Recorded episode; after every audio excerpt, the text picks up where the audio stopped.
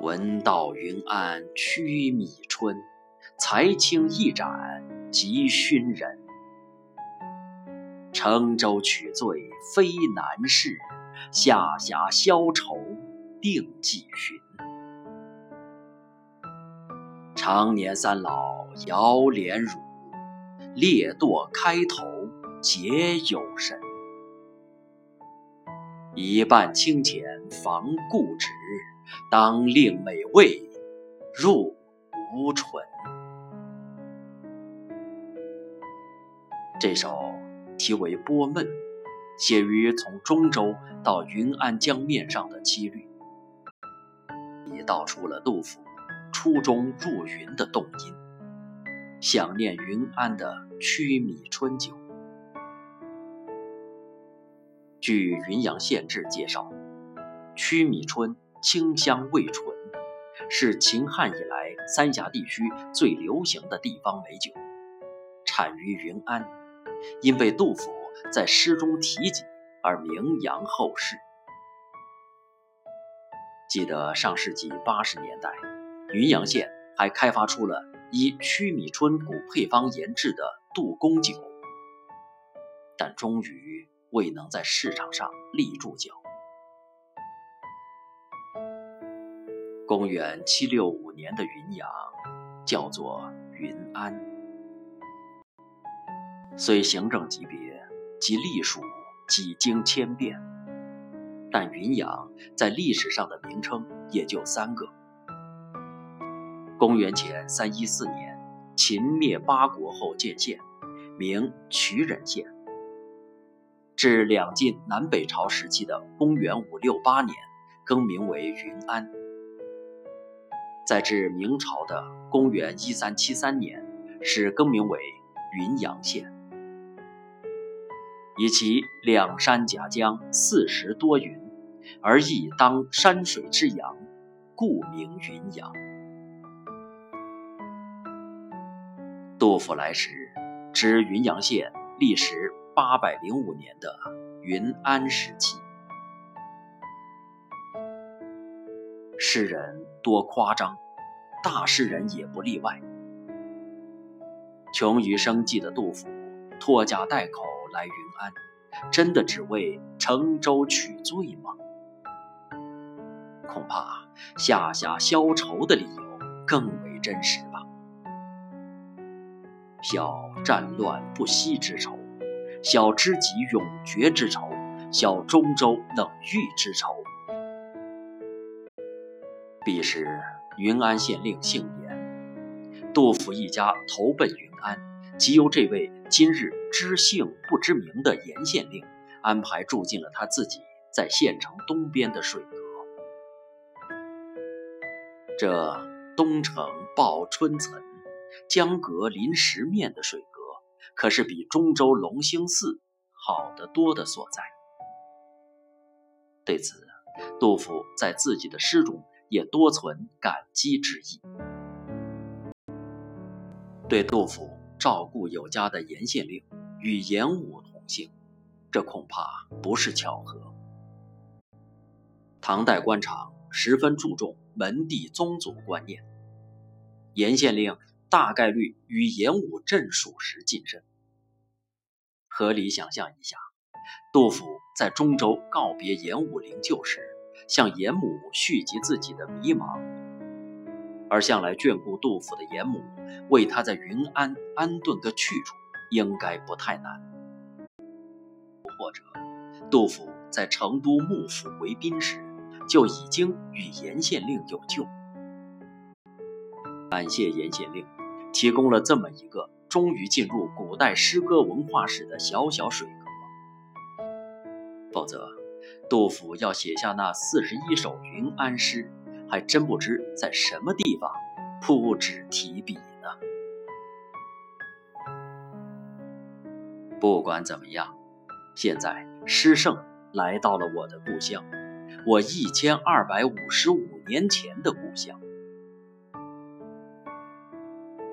一千二百五十五年前的故乡是个什么样子呢？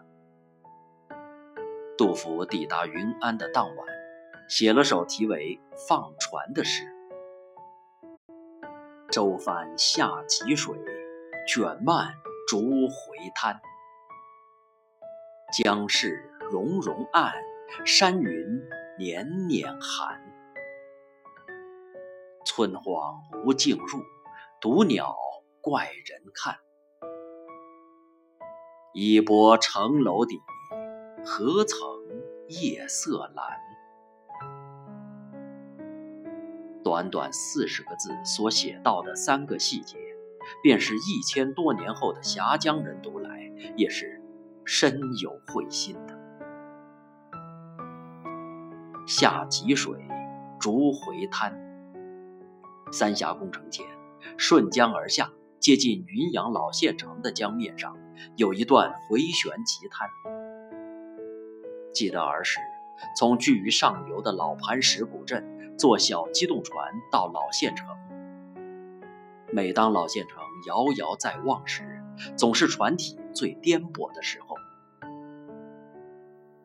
山云年年寒，年年者，山雾。时隐时现也，因为地气偏暖，且水山相邻，故乡春夏秋三个季节，长江边的连绵群山之间，总是云雾缭绕，如纱如幔，几乎永无夕日。何曾夜色阑？杜甫是在八月下旬的一个傍晚。到达云阳的记忆中，故乡的夏天特别漫长。即便到了九月份，照理说夏天已经过去，但气候依然是预热的。明晃晃的白日照着江面，真正的夜色总是在很晚的时候才会降临。在后来写云安的若干诗篇中。凡涉及云安山川物候的，杜甫无不下字恰切，直射神韵。在《云安九日》中，他说：“地偏初衣甲，山拥更登危。”在云阳，因天热，确实是重阳节时才刚刚穿上夹衣。而老县城所在的五峰山及对岸的飞凤山，都是山势互抱，较为高峻。他说：“今朝腊月春意动，云安县前江可怜。”这里的“可怜”固然是可爱之意，但寒冬腊月正恰是长江最瘦的时候。也确实可怜呢。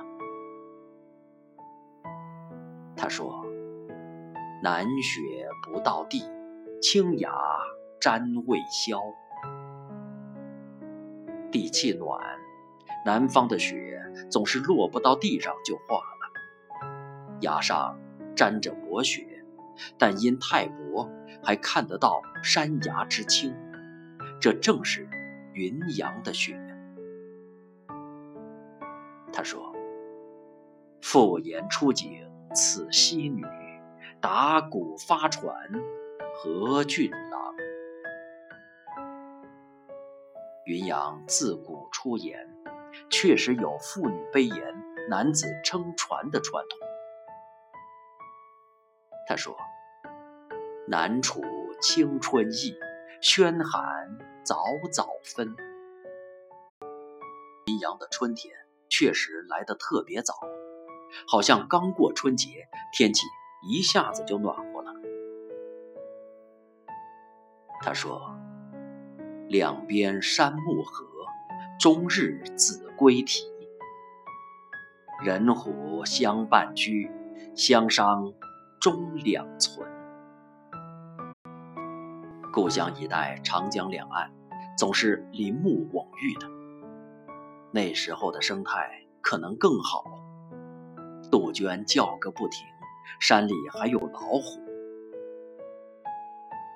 比杜甫早生二百四十二年的离道元写三峡，有两岸连山，略无阙处，重岩叠嶂，隐天蔽日，自非亭午夜分，不见西月之句。与杜甫所见所感大致不差。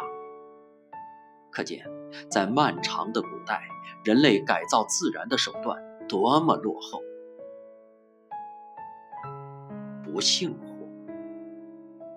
幸乎？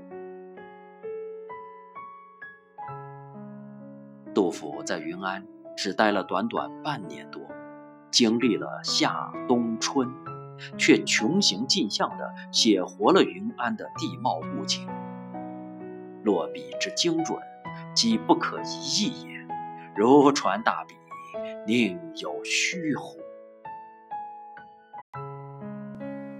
坊间普遍认为，杜甫公元七六五年秋到七六六年春暮滞留云安，是因严重肺病复发，因而客居于此养病。从杜甫三十余首云安诗中对自己病状的描写，这大抵是事实。但从中州到云安，杜甫倒未必是专为养病而来的。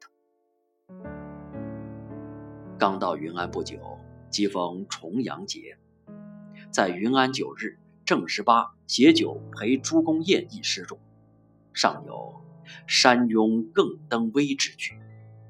这个时候他还能登山，说明身体尚不差。然而。不久之后，情况陡转，杜甫的病情每况愈下。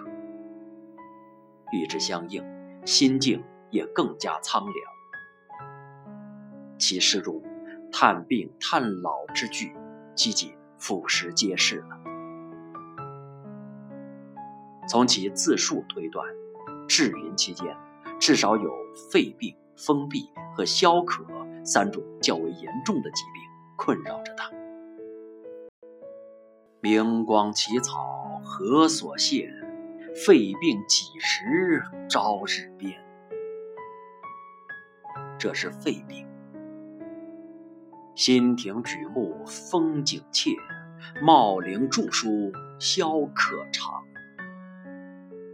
我虽消渴甚，敢望地利勤。这是消渴症。又及肝载来，衰年得无足。卧愁鬓角废，徐步是小园。这是封闭。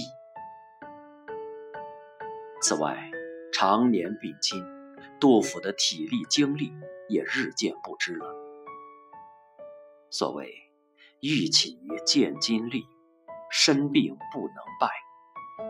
重接金力，故山围；而服犹帐侧，卧病亦秋墙。这样的状况，无论北归经络，还是重游五岳，显然都力不从心了。诗圣不幸，云安幸。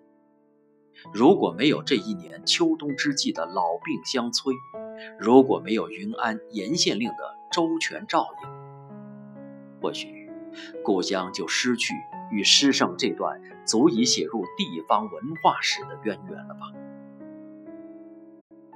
然则后生小子这般颇为自私的窃喜，与当时的诗圣又是何其残酷！圣人也是人。青年时代就有治君尧舜上，再使风俗淳之奇伟理想的大诗人。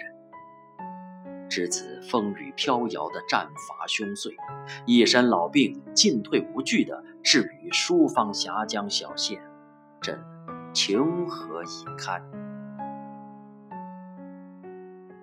在诗中，他没有掩饰自己的灰暗心境。死为书方鬼，头白年短促。妻薄云安县，泪下如迸泉。老去亲知见面稀。好在云安尚有曲米春。这个时候的杜甫，大约还没有病到潦倒新停浊酒杯的程度吧。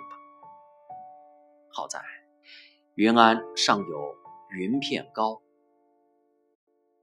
一本1985年由中国民间文艺出版社出版的名为《三峡土特产的传说》的书中，有杜甫喜吃云片糕一文，是否为附会？年代久远，不可稽考了。愿一千二百五十五年前的云安的瑰丽山水、淳朴民风、宜人土产，曾与诗圣以慰藉。